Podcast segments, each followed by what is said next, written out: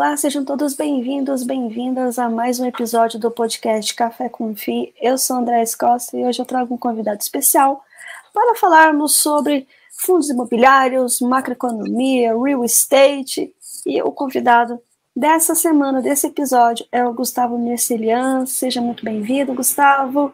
Vamos falar sobre macroeconomia, vamos falar sobre fundos imobiliários, vamos falar sobre real estate.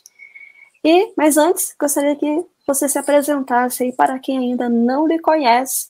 Já tivemos um episódio aqui, mas agora estamos em outras, em outra, outros cenários, né? Então eu gostaria que você se apresentasse e aí a gente adentra nos temas. Exatamente. Obrigado, Andréia, pela, pela, pela introdução. Obrigado pela oportunidade também de me apresentar aqui é, no seu canal, que eu já estive também há um ano atrás apresentando aí o, o PIMI 11 é, durante a época que eu estive na, na Brio Investimentos. Né? Para me apresentar, eu sou Gustavo Messelian, é, trabalhei durante, durante quatro anos na, na Capitânia, empresa onde eu comecei, fiz uma escola lá em 2017 até 2021, com, uma, equipe, uma equipe bastante qualificada, e tive a oportunidade de assumir, né, de, de construir, realizar o IPO juntamente com, com a Brio Investimentos ali em meados de 2021, onde eu fiquei como portfólio manager até meados de 2022 do fundo BIM11, e depois, depois disso tive uma experiência aí, né, venho tendo uma experiência dentro do mercado europeu, a partir do momento que eu saí da, da Abril Investimentos, primeiramente eu fiquei até como portfólio manager até agosto de 22, continuei ainda um pouco, pouco ali também com eles na, na parte ali societária, mas depois já seguindo o próprio caminho aqui na, na Europa, uh, comecei no, em Portugal, na Nova de Lisboa, fiz uma primeira parte do mestrado por lá, o Master in Finance, e na segunda parte, através do Erasmus, do programa do Erasmus, na Goethe Frankfurt, e hoje eu fico localizado aqui em Frankfurt, né, trabalho no, no Commerce Bank, na parte de investment banking específico para sovereigns, né, risco soberano, dos bonds soberanos, uh, na Europa, Reino Unido, Estados Unidos, na North America, e também uh, tendo essa, essa, primeira experiência no sell side, uh, né, o, a gente chama o asset management de buy side, né, fiquei cinco, seis anos ali no asset management buy side, que é o que eu gosto de fazer, né, que eu gosto, que é o que eu tenho brilho no olho, e aí tenho, tenho, venho tendo a primeira experiência aí de, de estágio também no, no, no Commerce Bank, enquanto eu termino minha tese, que também é Real Estate em, em gestão de portfólio uh, pela, pela nova SBE, até dezembro, onde, onde eu pretendo aí uh, ativar novos voos a partir de dezembro onwards, né, a partir de dezembro é, mais distante ali, né, até em janeiro é, em diante. E, e, é isso, Andréa, fiz uma apresentação aqui, uh, não sei se ficou alguma dúvida, uh, pode, a gente pode, pode passar para o próximo. Maravilha, é muito bacana você trazendo uma experiência diferenciada, né, né para o mercado, como um todo, né, uma visão. Quando você está fora do Brasil, você tem uma outra cultura, vendo outras pessoas, entendendo como é que funciona outros outros ativos, né? Eu acho que é muito importante, até para você realmente ter uma, uma visão não só diferenciada, mas também trazendo novos elementos que são importantes ali na hora de você estar tá verificando, analisando, enfim. E começando nessa parte macroeconômica, né, vamos falar um pouquinho sobre as políticas monetárias e a inflação, né? Para o pessoal, até para o pessoal hum, entender. Bom, é, a gente no mercado, né, a gente lida com essa parte de, de inflação, de, de, de, interest rate o tempo todo, né, na construção do portfólio, para falar com o investidor na, na, na hora de um IPO, na hora de de fazer alocação rápida, né, como a gente já, já vinha fazendo em outras, em outras frentes no Brasil, né, uh, e isso, é, isso é importante, você, entender ali o que o cenário monetário, político, fiscal, o que, que impacta a sua carteira no dia a dia, né? Toda essa parte geopolítica também, de choque de oferta e demanda a partir de 2021, recessão no mundo inteiro, e, e hoje fica bem evidente aí o cenário no, no Brasil, é, data dependente, muito data dependente do que pode acontecer no exterior, né? E até porque podem até reduzir um pouco, né? Tem, tem aquela discussão se elevou, se elevou muito a taxa de juros, se reduziu muito a taxa de juros lá atrás, que agora aumentou bastante também, mas no final a gente ainda também fica, o Brasil ainda fica data dependente ainda, até, até quando que consegue reduzir o juros, se vai ficar, se vai fechar nos 10% e aí fica mais flat depois de um tempo, ou se continua uma redução, e, e aí a depender, na minha opinião, ainda do cenário uh, geopolítico e internacional. E aí, trazendo um pouquinho do que, do que foi, é, até em comparação com o cenário em UK, né, no Reino Unido e na União Europeia, eu trouxe hoje aqui, André, posso compartilhar? É, vocês estão vendo aqui, André, está vendo CPI inflation aqui, né? Uhum. Isso. Então, hoje, isso, esses números aqui, uh, o que eu, que eu trago aqui é o CPI britânico, né, o CPI no, no Reino Unido, isso aqui é o forecast, aqui é a previsão do, de, em diante, né? A gente está no cenário aqui hoje desse aproximadamente 5%, né? No, K3, no, no quarto day free, né? No, no, no, trimestre, no terceiro trimestre de 2023 e com, com, 5%, com 5%, mas o que já foi double digit aqui em 2022, né? Então, inflação, ela subiu até a casa dos double digits, né? Você vê que a Europa eh, o Reino Unido não esteve né, acostumado a lidar com isso, elas têm o cenário desde 97 aqui, e o Reino Unido não, como um todo, não está acostumado com esse tipo de, de, de inflation, né, de inflação, eh, de choque de oferta e de demanda, como a gente teve aí de 2021, 2022 para cá. Dito isso, o Reino Unido ele começou a aumentar as taxas ali uh, para controlar a inflação, para conter a inflação, saindo ali do, do, do, zero, do zero a zero, até 5,50%, que é hoje o, a taxa, o interest rates uh, no Reino Unido. Né? E aí, aproveitando isso, a, a deixa, né, a gente teve, teve essa, essa reação, até certo ponto a gente pode dizer que o Banco Central ele começou a elevar a taxa de juros no Brasil muito mais rápido, né, muito mais em agosto de 2021, muito, com muito mais uh, ênfase, até pelo histórico, na minha opinião, de inflação e, e no brasileira, a gente tem produtos também, na minha opinião, que, que são até um pouco até mais eficazes na hora de um hedge ali para inflação, e isso a gente pode demonstrar aqui através de casos reais, André, é, aqui no Reino Unido, por exemplo. Então, a gente teve esse aumento da taxa do interest rates. Eu trouxe aqui um fundo hoje, né, através do através do, do, London Stock Exchange, que é um REITs, na verdade, né, esses fundos, eles são equivalentes aos fundos de investimentos imobiliários que a gente tem no Brasil, o fundo da Emerson, que é um fundo de shopping centers no Reino Unido. Basicamente, esse fundo ele possui shopping centers no Reino Unido e também na França, em Marselha e em Paris. E Uh, através desse gráfico, a gente consegue bem claro que tem as, as características do REITs, tem as características de passivo, de ativo que diferem REITs de, de outros REITs, de outros fundos, mas a gente consegue ver bem esse impacto da, da política monetária contracionista nesses países a partir do momento que a gente tem uma recuperação em 2020, como a gente teve também no IFIX, a gente tem uma desaceleração, aqui novamente, porque aí muita gente aproveitando que ficou muito barato, comprando, ficando ali mais flat, voltando a subir a partir de meados de 21, e aí, opa, veio recessão, veio, veio a possibilidade de recessão, porque temos inflação, temos a necessidade de subir as taxas de juros. E aí, em 2021, a gente começa a ver uma queda, e aí hoje, flat novamente, e muito pré, próximo do low do que foi a pandemia, para ativos que são triple A outlets premium, triple A no Reino Unido e, e, no, e na França, desempenhando é, um bons, com, com, bons números aí, é, com, com, com, uma vacância muito baixa é, em relação às lojas, cerca de 95% de taxa de ocupação.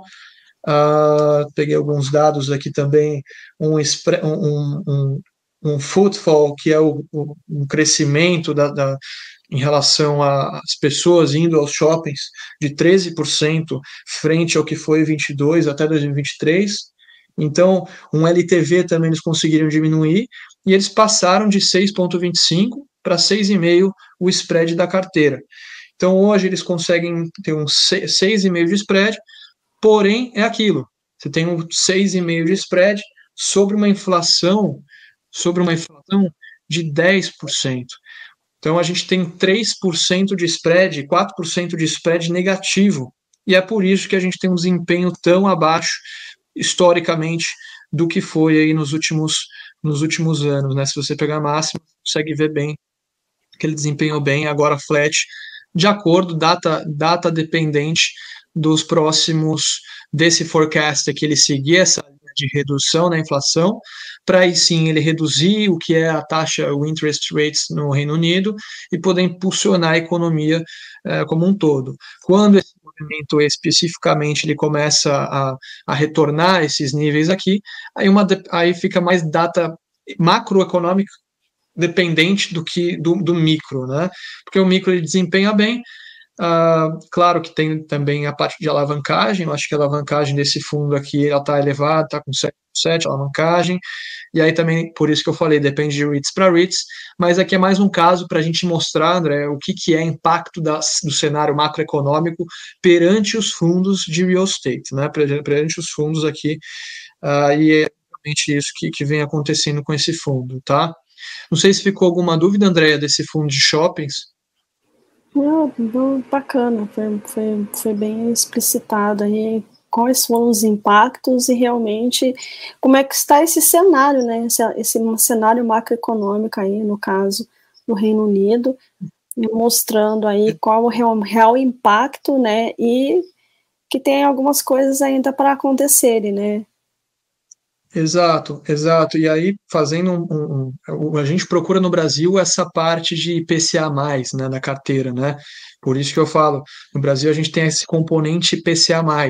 Aqui a gente está vendo um fundo de tijolo, tipicamente de um fundo de tijolo, como a gente tem no MOL 11, no HSML, em fundos de outlet, recentemente também o fundo da Capitânia que fez o IPO, o CPTE, o, o, o, CP Shoppings, né? E, e aí a gente tem esse, é, é tipicamente um fundo de tijolo de shopping aqui. Porém, é importante a gente lembrar, na carteira do, no, no Brasil, a gente tem essa, esse componente PCA+. Aqui, para os fundos, aí a gente passando um pouquinho para o cenário de crédito, para o cenário de um hedge fund, você tem esse 6,5% como, como um spread, só que você tem uma inflação de 10%. Você tem um, um spread sobre a inflação negativo. Então não faz realmente sentido você investir numa estratégia de real estate.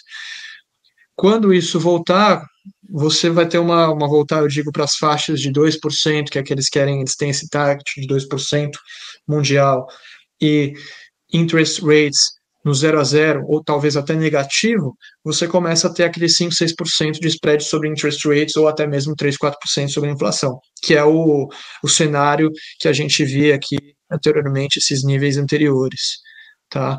E aí o spread ele volta a ser positivo, o, as taxas no o, o, o preço no secundário ele, ele volta a, provavelmente ele voltaria para esse, esse, esse tipo de, de, de, preço aqui como a gente viu em 2015, 2016 e, e, e tudo mais. Uh, aí voltando só para eu já tinha dado essa, essa deixa dos bonds e, e só explicando um pouquinho mais o componente PCA+, é claro que os contratos eles são muitas, muitas vezes revistos pelas, pelas, pelos, pelos shoppings, né, pelas gestoras administradoras de shopping centers, como é o caso da Emerson.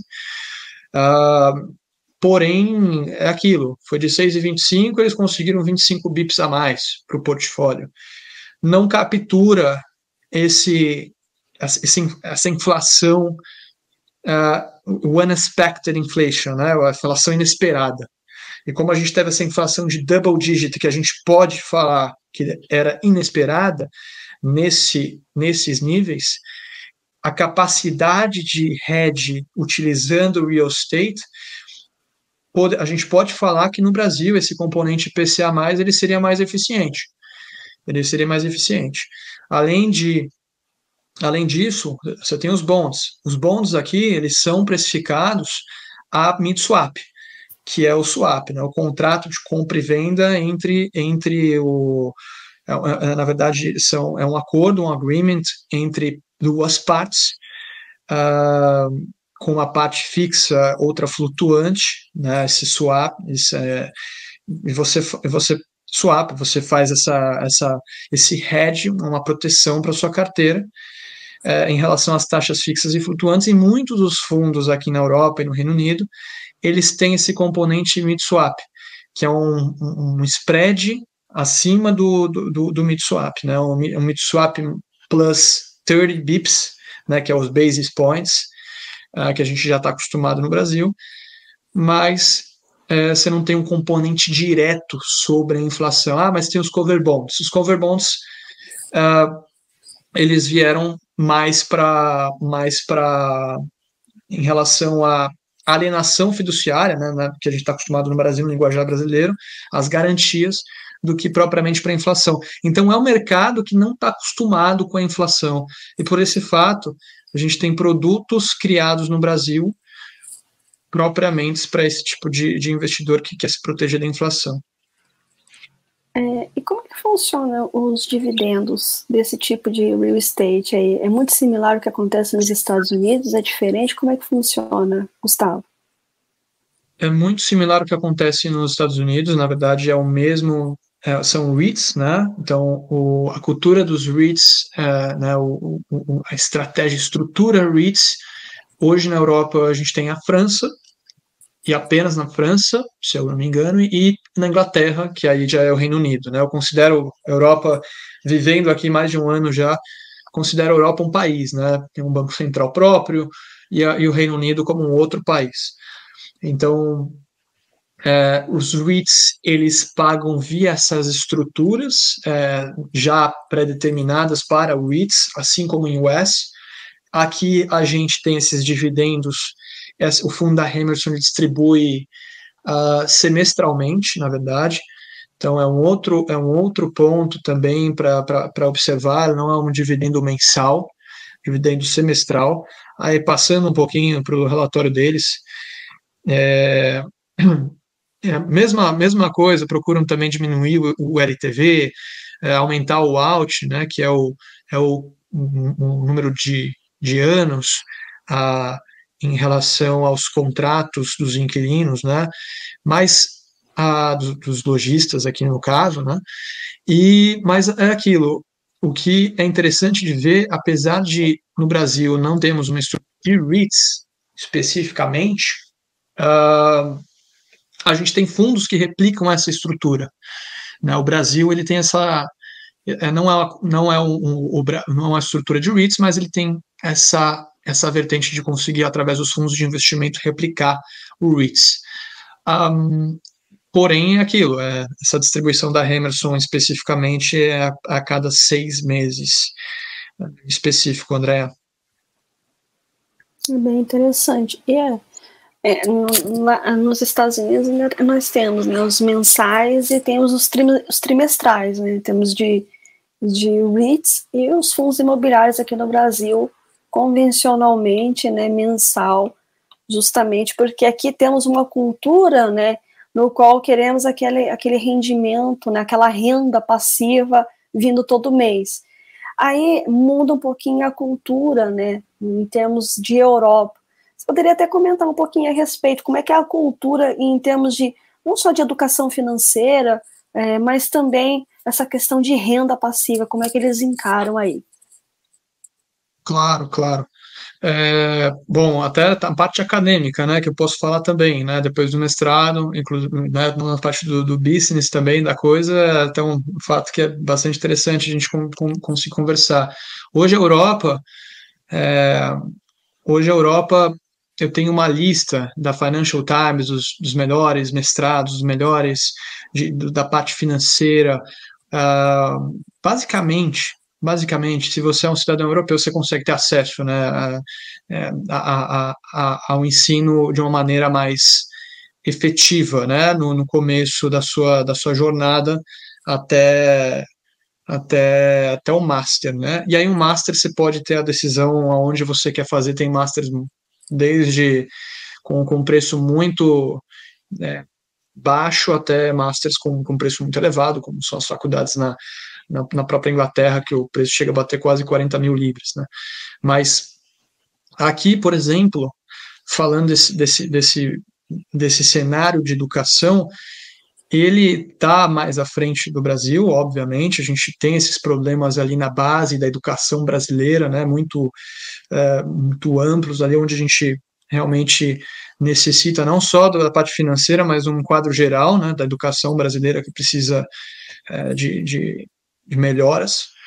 É, o Brasil né, fez essa, essa, essa parte tentou é, corrigir através do, do ensino nas instituições públicas, né, de, de bachelor, né, de, de master também, mas aqui realmente você tem o acesso, e o fato de você ter o acesso desde muito cedo, é, a cultura de, de investimento, da, desse lado de ter uma renda passiva, de você deixar desde cedo, uh, desde, mesmo que seja em treasuries, ali em outros países, porque aqui, que nem eu falei, a União Europeia é como se fosse um país.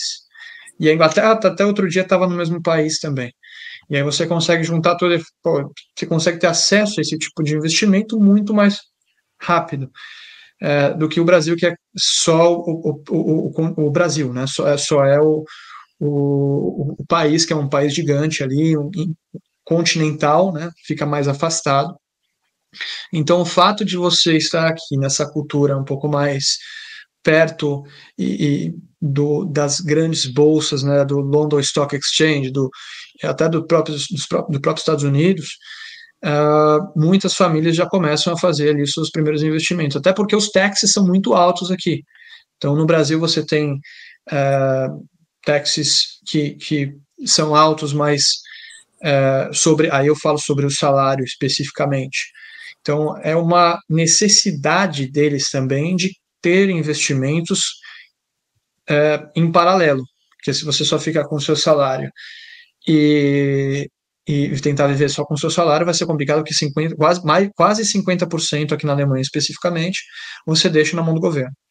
Então, esse lado da renda ele precisa ser trabalhado, porque no Brasil também, no Brasil também, quem conseguir começar a investir desde já, e esses 2 milhões de pessoas hoje de, de, de, CPFs que temos nos fundos imobiliários, vocês já começaram a ter esse contato desde cedo com ativos de renda, ou até mesmo as TIRs, né, ativos de TIR, né, o equity diretamente, como a própria Abril fazia, outras casas de, de grande nome na capital de, na, de São Paulo fazem, ou, ou, no Rio, ou em outros povos também fazem, é, eles vão ter esse conhecimento uh, bem, bem, bem cedo em relação ao, ao restante da população. E, e, a intenção é que a gente consiga transmitir para todos, né, para todos da população brasileira, esse tipo de, de conhecimento, né, André? Mas realmente, de fato, de fato, aqui na, na Europa, eles já têm essa cultura de investimento. E aí eu não digo só para real estate, não, eu digo para hedge funds, para a cultura de, de stock, né, de, de ações. Eu diria que a cultura de, de ações é até um pouco mais até um pouco não, é, é, mais elevada do que a nossa renda fixa, porque no Brasil a gente tem o maior juro real do mundo, né? Isso é uma frase que a gente já, já consolidada no mercado. É, a gente consegue viver de renda, então é uma oportunidade para o investidor brasileiro de ter acesso a esse tipo de renda, né? A partir do momento que você tem o maior juro, juro real do mundo, você consegue ter um CDI enorme desse jeito como a gente tem. Para que, que eu vou investir em estoques? Se eu posso ter esse acesso, ter um spread real sobre a inflação muito grande. E aqui, pela primeira vez, eles também têm essa, essa defasagem, eles precisam também de ativos que superem a inflação. Tem os guitos lá na, no Reino Unido, mas ainda não é uma cultura totalmente de renda, de, é uma cultura de estudos de valuation, de, de deixa eu ver o que eu consigo extrair de uma empresa que está com uma precificação, uh, um PI mais, mais, mais baixo, e, e, nesse sentido. É interessante, olha como que a cultura de um país ela determina como é que as coisas acontecem, até os tipos de investimento disponíveis, quais são interessantes, quais são os mais demandados. Então, tudo isso é, é um, se molda de acordo com o que aquele país, aquele, aquela população é, quer de fato e entende de fato em termos de investimento. Exatamente. Temos, temos muito trabalho a fazer no Brasil. Eu sempre falo que educação financeira é algo fundamental e justamente não só para o crescimento de investidores, mas para se alcançar muito mais coisas a respeito e não depender tanto de fatores externos, né, Gustavo? Exatamente, André, exatamente. É, bom, é, e aí também passando um pouquinho sobre as curvas de as, os dados de inflação também na Europa, né? É, a gente, eu estou tratando essa mesma informação, tá, André? É, essa mesma, essa mesma, esses mesmos interest rates aqui mostrando, porque eu acho que está relacionado. Você tem o Brasil crescendo ali, o, o interest rate muito rápido, também para corrigir, porque tinha reduzido a níveis muito baixos, uh, mas elevando suas taxas de juros de forma mais efetiva e controlando a inflação muito mais rápido do que na Europa e nos Estados Unidos. E aqui na Europa, a gente também teve o crescimento ali do, do da inflação. Você tem é, os dados aqui do, do, do, do ECB, né, do European Central Bank, que começou a elevar as taxas de juros, demorou muito para elevar as taxas de juros, e ele continua elevando, né, então está a 5,50, 5,25 agora, 5,25 em UK, 5,50 em US e 4,50 na verdade, está em 4,50 aqui na Europa, e até para corrigir essa, essa inflação que continua muito elevada. Então, até o momento que a gente não tem tá data, data dependente das informações dos CPIs né, no mundo todo, no em UK, na Europa, a gente, esses fundos eles provavelmente vão sofrer. Eles não têm esse, tipo de componente IPCA mais, inflação mais, é só através dos contratos, né? Esse, é esse componente com os, através dos contratos com os, com, com os lojistas. Aqui nesse caso é um fundo é o, é o British Land Company, que também é um REIT no Reino Unido, também se movendo ali na parte de, de, de, de, de shoppings, mas muito mais voltado para logística, para galpões logísticos e, uh, e, e, prime offices. E interessante também, ativos uh, ah, AAA, ativos com uma vertente ESG, isso é muito forte aqui na Europa, já é consolidado. No meu Flora, ali no, no Commerce Bank, metade do time era, de, era dessa parte de ESG, e, e, e com certeza e com, com certeza está tá sendo um grande foco nesse momento. Nesse momento não, já na Europa já é mais consolidado, já tem uns 10 anos mais ou menos. E aí a gente vê o mesmo movimento do fundo. Esse fundo tem um pouco menos de alavancagem e por isso que ele sofreu menos como, como o fundo da Emerson também, que era um shopping específico. Esse fundo sofreu um pouco mas ele no final, quando, quando, quando o ECB começou a elevar as taxas de uma forma mais expressiva, onde o mercado, né, o unexpected, não estava esperando, você teve uma redução muito muito forte também do preço no mercado secundário. Alguns fundos aqui, André, com mais de com 50% de desconto. E quando volta, e fica muito data dependente do, do, do fator macroeconômico, né?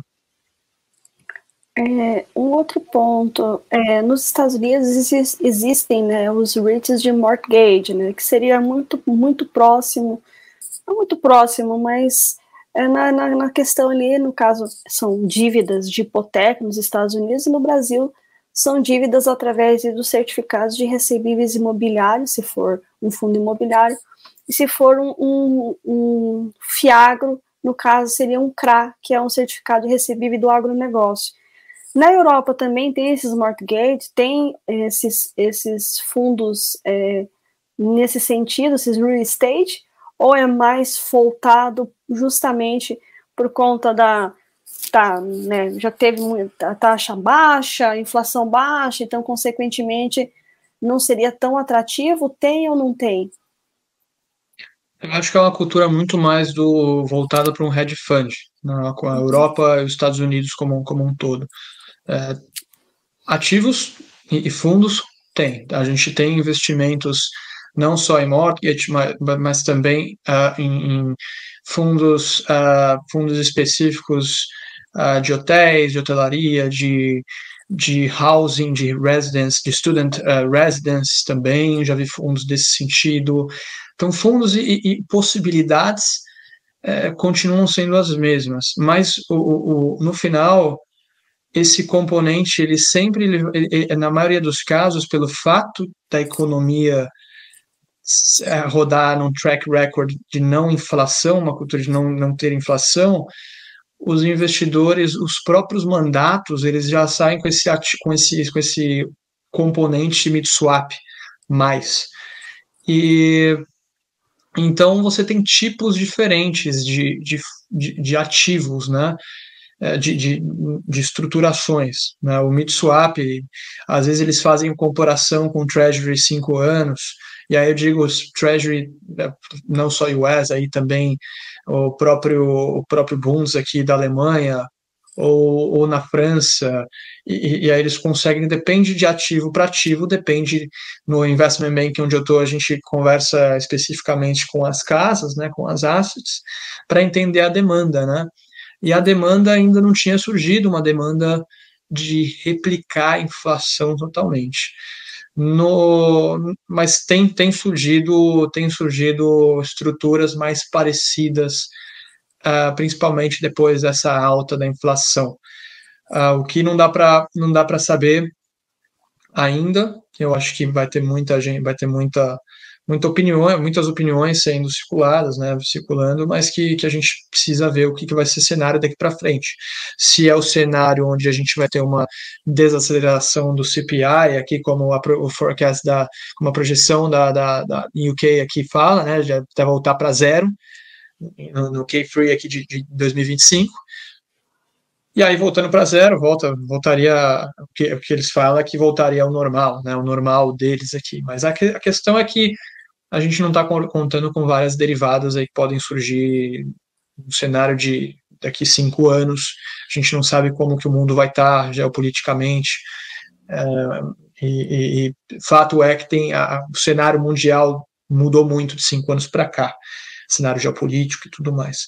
Mas ativos nós temos de tudo aqui na Europa, no Reino Unido, nos Estados Unidos, nós possuímos, mas a questão é que no Brasil a gente tem já uma mandatos preparados para né, você ter essa, essa, esse componente acima da inflação. No, no, no, Reino Unido a gente tem os guilds, que fazem também uma frente em cima da inflação, que é risco sovereign, né, risco soberano.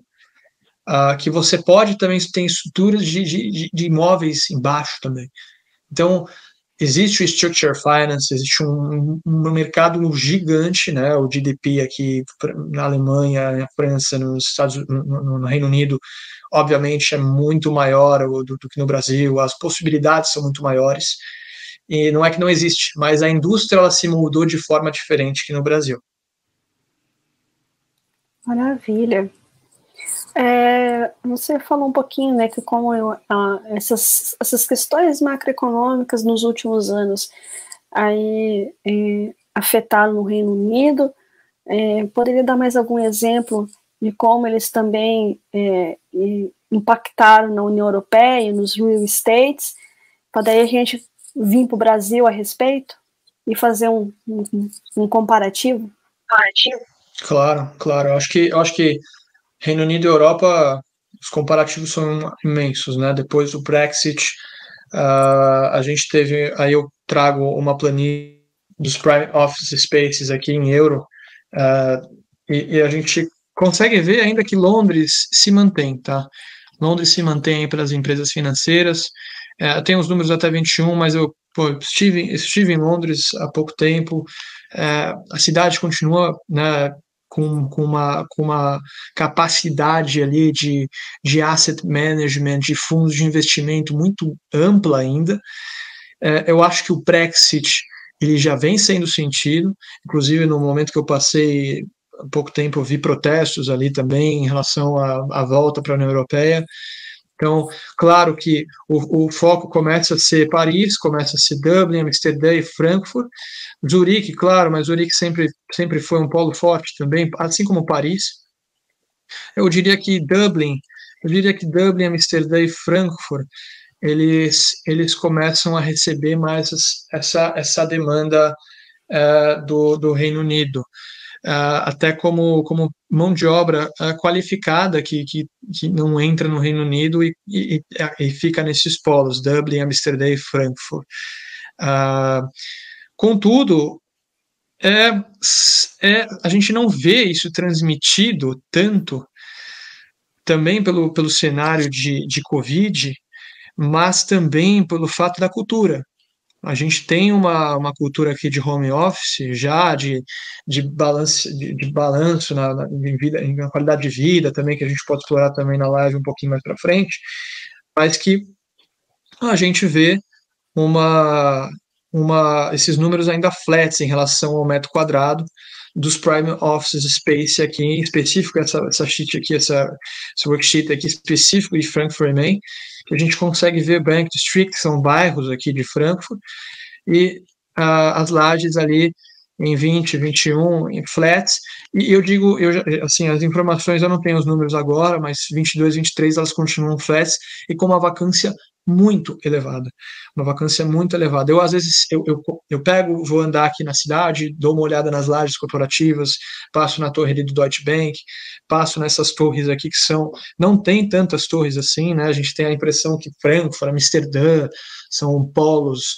econômicos gigantes como São Paulo, metrópoles, mas na verdade não, é uma, são cidades pequenas, 800 mil pessoas aqui em Frankfurt, são torres assim o que se assemelha muito a um bairro na capital paulista uh, e com preços ali muito assim flats assim como a gente teve aqui em 2021 até um decrease aqui também uma, uma diminuição em 22 23 nesses bairros é, é, continua com, essa, com, essa, com, esse, com, esses bairros. Nos bairros mais premium, tipo Bank District, District, por exemplo, ou Weston, que são dois bairros onde as empresas são localizadas, né, os bancos são localizados, a gente consegue ter uma, que nem na região da Faria Lima, vai, que a gente tem, não comparando as regiões, são polos muito diferentes, tá?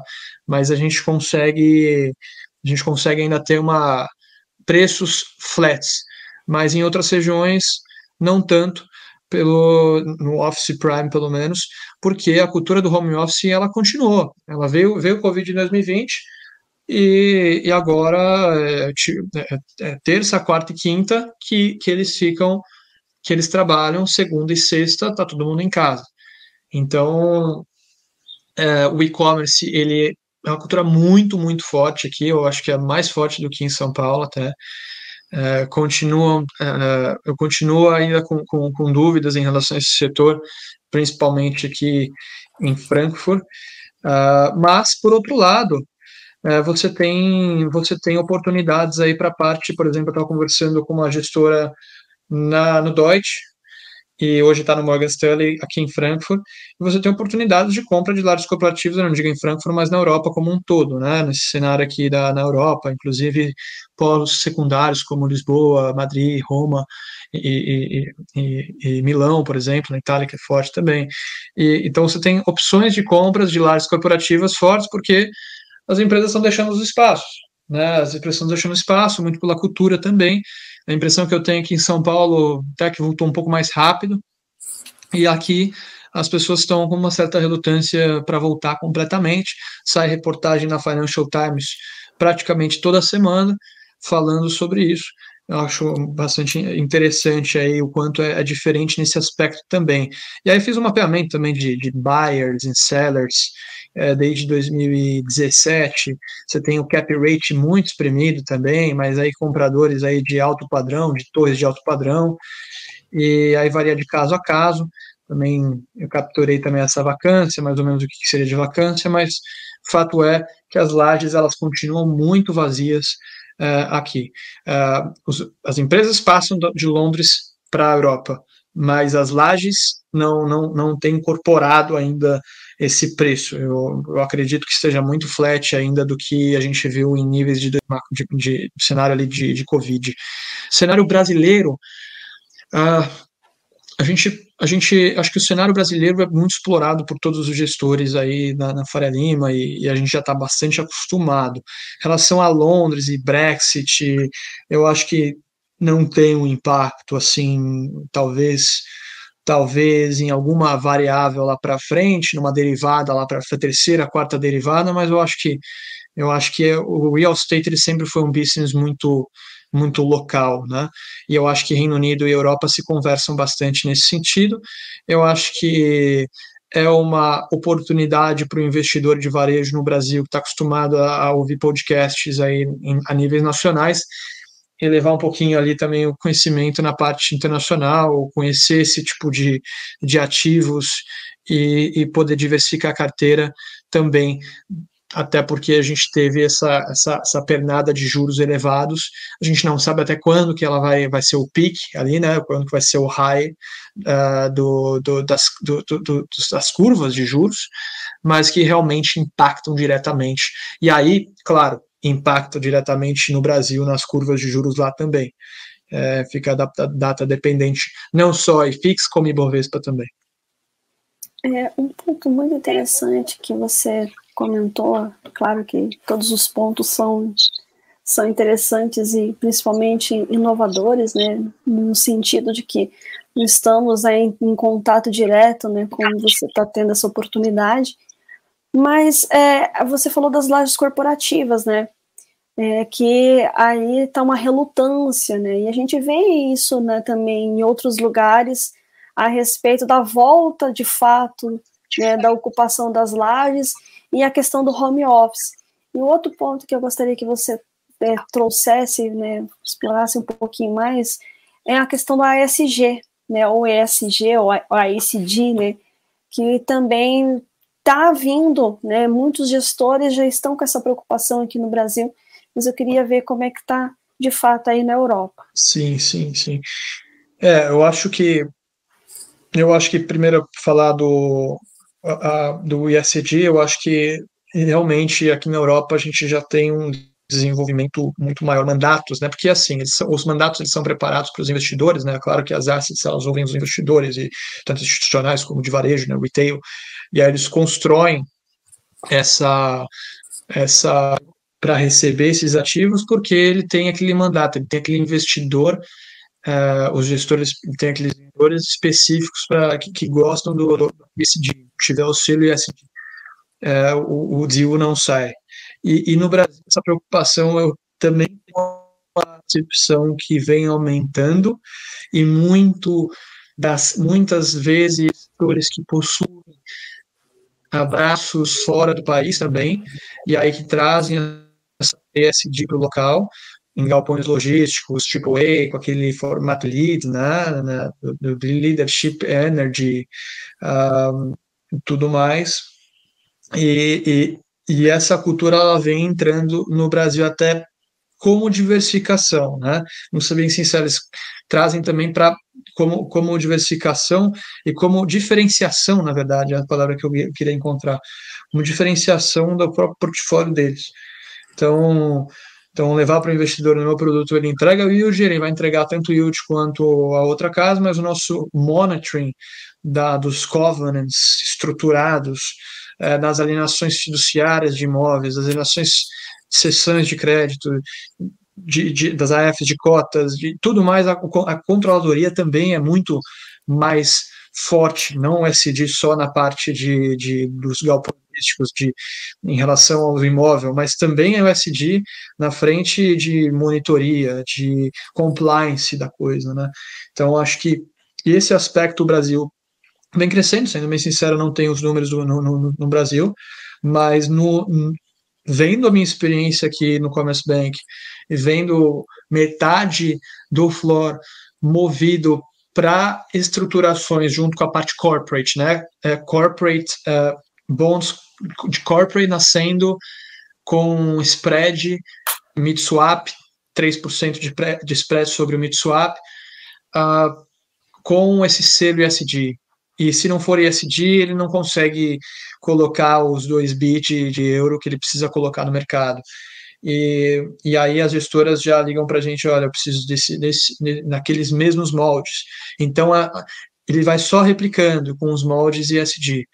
Então, isso é uma vertente aí da, da parte de investment bank específica, né? Que a gente precisa estruturar o ativo já nesse formato.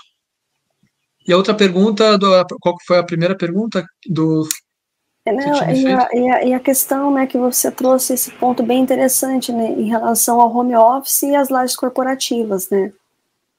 Sim, sim. Uh, esse ponto das lajes, na minha percepção, né, e aí é, uma, é um ponto interessante para a gente falar. Na Alemanha a gente tem aquele Sonntags Ruhetag, que aqui é o, em alemão é o domingo é o dia de descanso. Então, é, domingo, chega domingo, tá tudo fechado, é, não tem supermercado, não tem farmácia, não tem shopping, não tem, não, não tem nada, não tem nada. Então, é uma cultura um pouco diferente, não só, e aí eu trouxe isso, porque as pessoas viajam, as pessoas elas trabalham para viajar, trabalham para ter o, ir num parque e descansar com a família. E, e, e, é uma, uma cultura um pouco diferente do que a gente está acostumado, considera que a cultura no, no, no, Brasil é um pouco mais americana, né, americanizada. E as pessoas trabalham, na verdade, para sobreviver, mas é em relação ao, ao mercado financeiro, eu acho que aqui também tem esse approach e as lajes elas ficam vazias pelo fato de depois do, do, do, do Covid você ter muitas vagas colocando lá, não é híbrido, a nossa vaga é híbrida, pedindo mesmo, pelo amor de Deus, vem trabalhar, se você é um mão de obra qualificado, venha trabalhar com a gente porque é híbrido, o nosso sistema é híbrido, você pode ficar em casa. E no Brasil a gente também tem esse fenômeno, mas aqui ele é muito mais intenso. O floor, nem o summer break, todo mundo está em casa, né? É claro que eu sou, sou entrante, né? Eu tá, fiquei esses seis meses aí no, no, no, no, no commerce, né? no commerce bank, e mais o floor vazio. Então, essa parte do, do o floor vazio no summer break, específico lá em julho, em agosto, começa a voltar aos poucos. Não, mas como é que está a família? Então, essa parte do, da economia real também, né, do, da parte ali dos offices, elas sofrem com isso. E aí eu, como, como gestor de portfólio em 2021, 2022, eu passo nas torres, eu praticamente entro nos prédios para dar uma olhada no prédio, na estrutura do prédio, na, e, e assim, Crédit Agricole, é Morgan Stanley, JP, Goldman Sachs, você entra nos prédios, você entra nos prédios e o cenário é de tá vazio, vazio. Eu, tenho, eu moro aqui do lado da torre do BNP, Paribas. E a torre é praticamente vazia. Só tem um floor de 15 floors ali, 15, 20 floors. Fica aceso. Eu lembro em São Paulo, 2019, tudo aceso. E aqui provavelmente também, né? mas a questão toda é que depois a dificuldade é muito mais elevada do que no Brasil. Minha percepção em relação, porque também eu estava no Brasil. Minha percepção é que no Brasil o que mudou foi uma concentração hoje. São as, as empresas que precisam, as empresas financeiras, os bancos que precisam realmente estarem nos offices, né? Precisa de uma plataforma Bloomberg, por exemplo, para fazer uma pesquisa. Eu vou pegar uma plataforma Bloomberg e colocar na minha casa, vai ser meio complicado ali, né?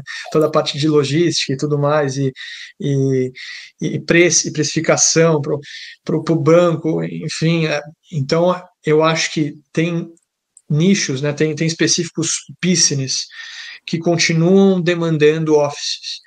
E em São Paulo não é diferente. Você tem a região da Faria Lima com uma vacância muito controlada ali, com 5, 6% de vacância, muito baixas. Mas, por exemplo, você tem a Shukri Zaidan que parece que está sofrendo um pouco mais. Mas você tem um Butantan com, com uma proposta.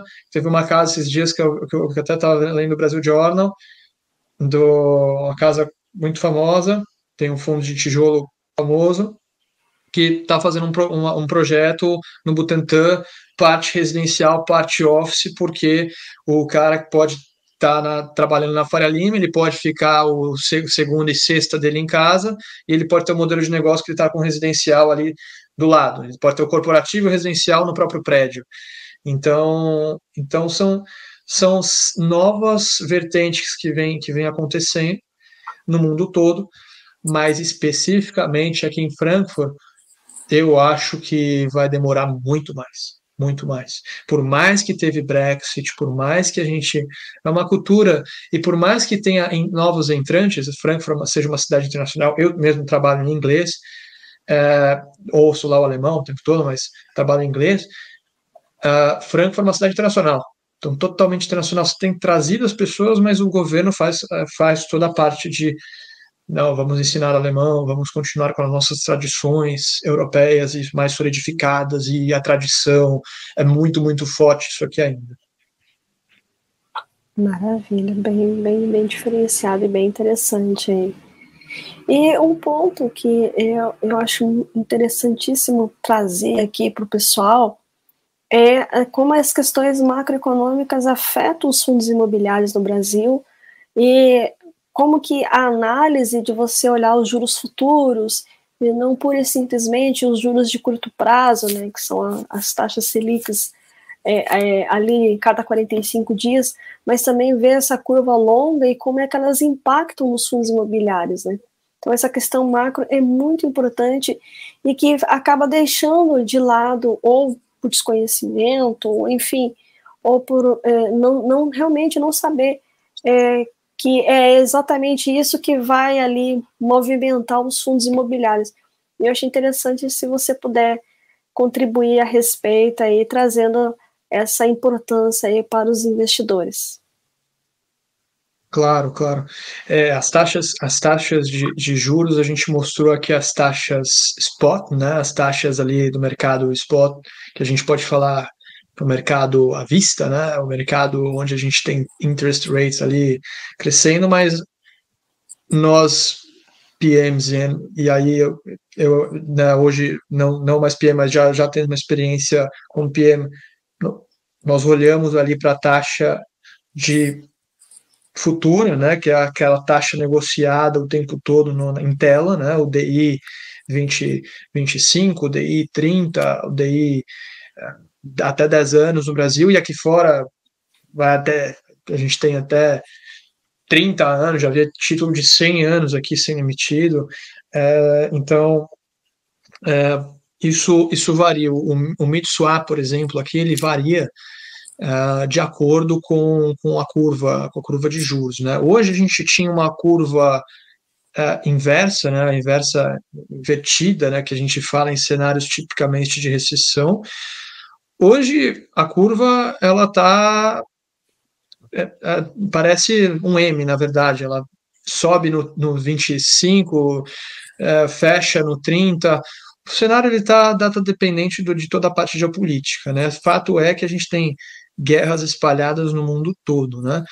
E o que impacta, o que impacta o investimento do, do no, no, retail no Brasil especificamente, eu acho que eu acho que o investidor ele precisa ter a consciência, pelo menos, que quanto maior for a duration, maior o risco. Isso é tradicional, é, é tradicionalmente falado no Brasil, né? A gente trabalha mais com tenor aqui, com tenor e duration no Brasil.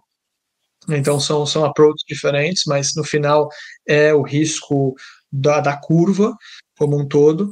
Ele precisa entender que ali embutido está volatilidade de dia a dia do mercado, está embutido cenário de fiscal, está tá embutido cenário fiscal, macroeconômico, está embutido tudo, e o risco país, né, o risco dos ativos também, e no Brasil você tem essa, esse componente que, que ajuda muito é, o investidor. Eu, eu, não vejo que a indústria sof, sofra como um todo. Eu acho que a indústria sofreu em 2020, final de 2021 até 2022. Tanto é que foi muito difícil a captação do, do, do, do, do BIM lá atrás, em 2021 mais 22, é, a gente teve também um cenário flat, nebuloso, onde alguns fundos estruturados ali saíram com, com, com IPO, mas só porque você não tinha o, o, o high da, da curva, né, a curva continuava subindo, até o momento que hoje, com, a, com o fechamento da curva spot, né, desses interest rates agora para casa dos 10, 11%, boletim Focus ali mais ou menos nessa faixa, você continua tendo ainda IPOs no mercado, você continua tendo novas emissões, porque é aquilo. O Brasil ele foi preparado, ele tem estruturas, investidores preocupados com inflação, preocupados às vezes em pegar um fundo CDI mais também na carteira, né, não ficar só no IPCA mais, porque às vezes você tem uma, uma, uma inflação muito reduzida a ponto de você falar, deixa eu ficar aqui no CDI mais, deixa eu surfar um spread, um fundo de spread CDI mais alguma coisa, e, e, eu vou superar a inflação muito mais se eu pegar um IPCA mais. Então, essa comparação o investidor precisa fazer no Brasil. E aqui fora, ele faz a comparação uh, utilizando o Mitswap. É totalmente novo essa parte de inflação, ele tem a consciência das curvas, da curva de juros duration, ele tem a consciência que num cenário normal, quanto maior a curva, quanto maior a duration do, do ativo, maior vai ser o risco dele em carteira, maior vai ser o retorno também dos treasuries e tudo mais. Eu estou na parte de SEC, né, de sovereigns, mas é, a mesma, é o mesmo conceito é o mesmo conceito para os financials, para pro, os bonds de corporates, para os bonds de ESG, é o mesmo conceito. A questão toda é que o investidor precisa se atentar ao cenário de curva invertida de juros, ver que por que, que o Treasury no, no, no US está tá 6 e no curto prazo e depois ele fica 5, ele arrefece para 5, ou nos Bunds daqui na Alemanha, ele começa mais in, invertido na, na faixa de 4 e depois ele reduz para 3,5, 3 e depois lá no final da curva ele continua subindo de novo. Então, o investidor, ele, claro que ele vai ter várias características, né?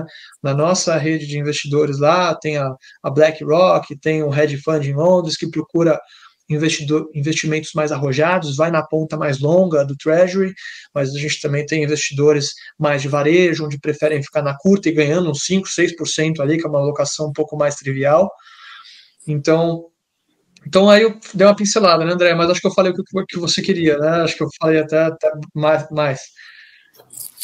Não, maravilha. Você fez um bom, um bom comparativo aí, trazendo diversos cenários aí, a importância de estar observando esses, esses juros futuros e, e aí que parte a análise para entender como está a movimentação no mercado. Em especial no Brasil, dos fundos imobiliários, que tem um impacto muito direto ali, né? Inversamente, mas direto. Exato. É, e fale um pouquinho também né, do, do aprendizado que você está tendo aí, né, e o seu, o seu trabalho de conclusão aí. É, quais são as conclusões que você tem chegado a respeito até o momento? Já que você tem até dezembro, né? É, é, é legal, abrir também para a parte um pouco mais acadêmica.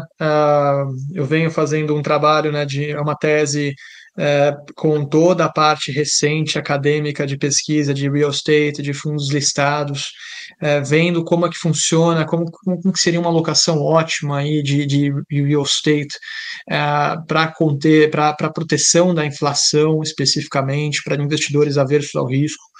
E, e, é, uma, é um cenário onde a gente ainda não tem tanta pesquisa ali, né? É muito pró-business e, e ainda, por mais que na Europa a gente tenha bastante pesquisa científica, ainda é um cenário que tem bastante campo para explorar.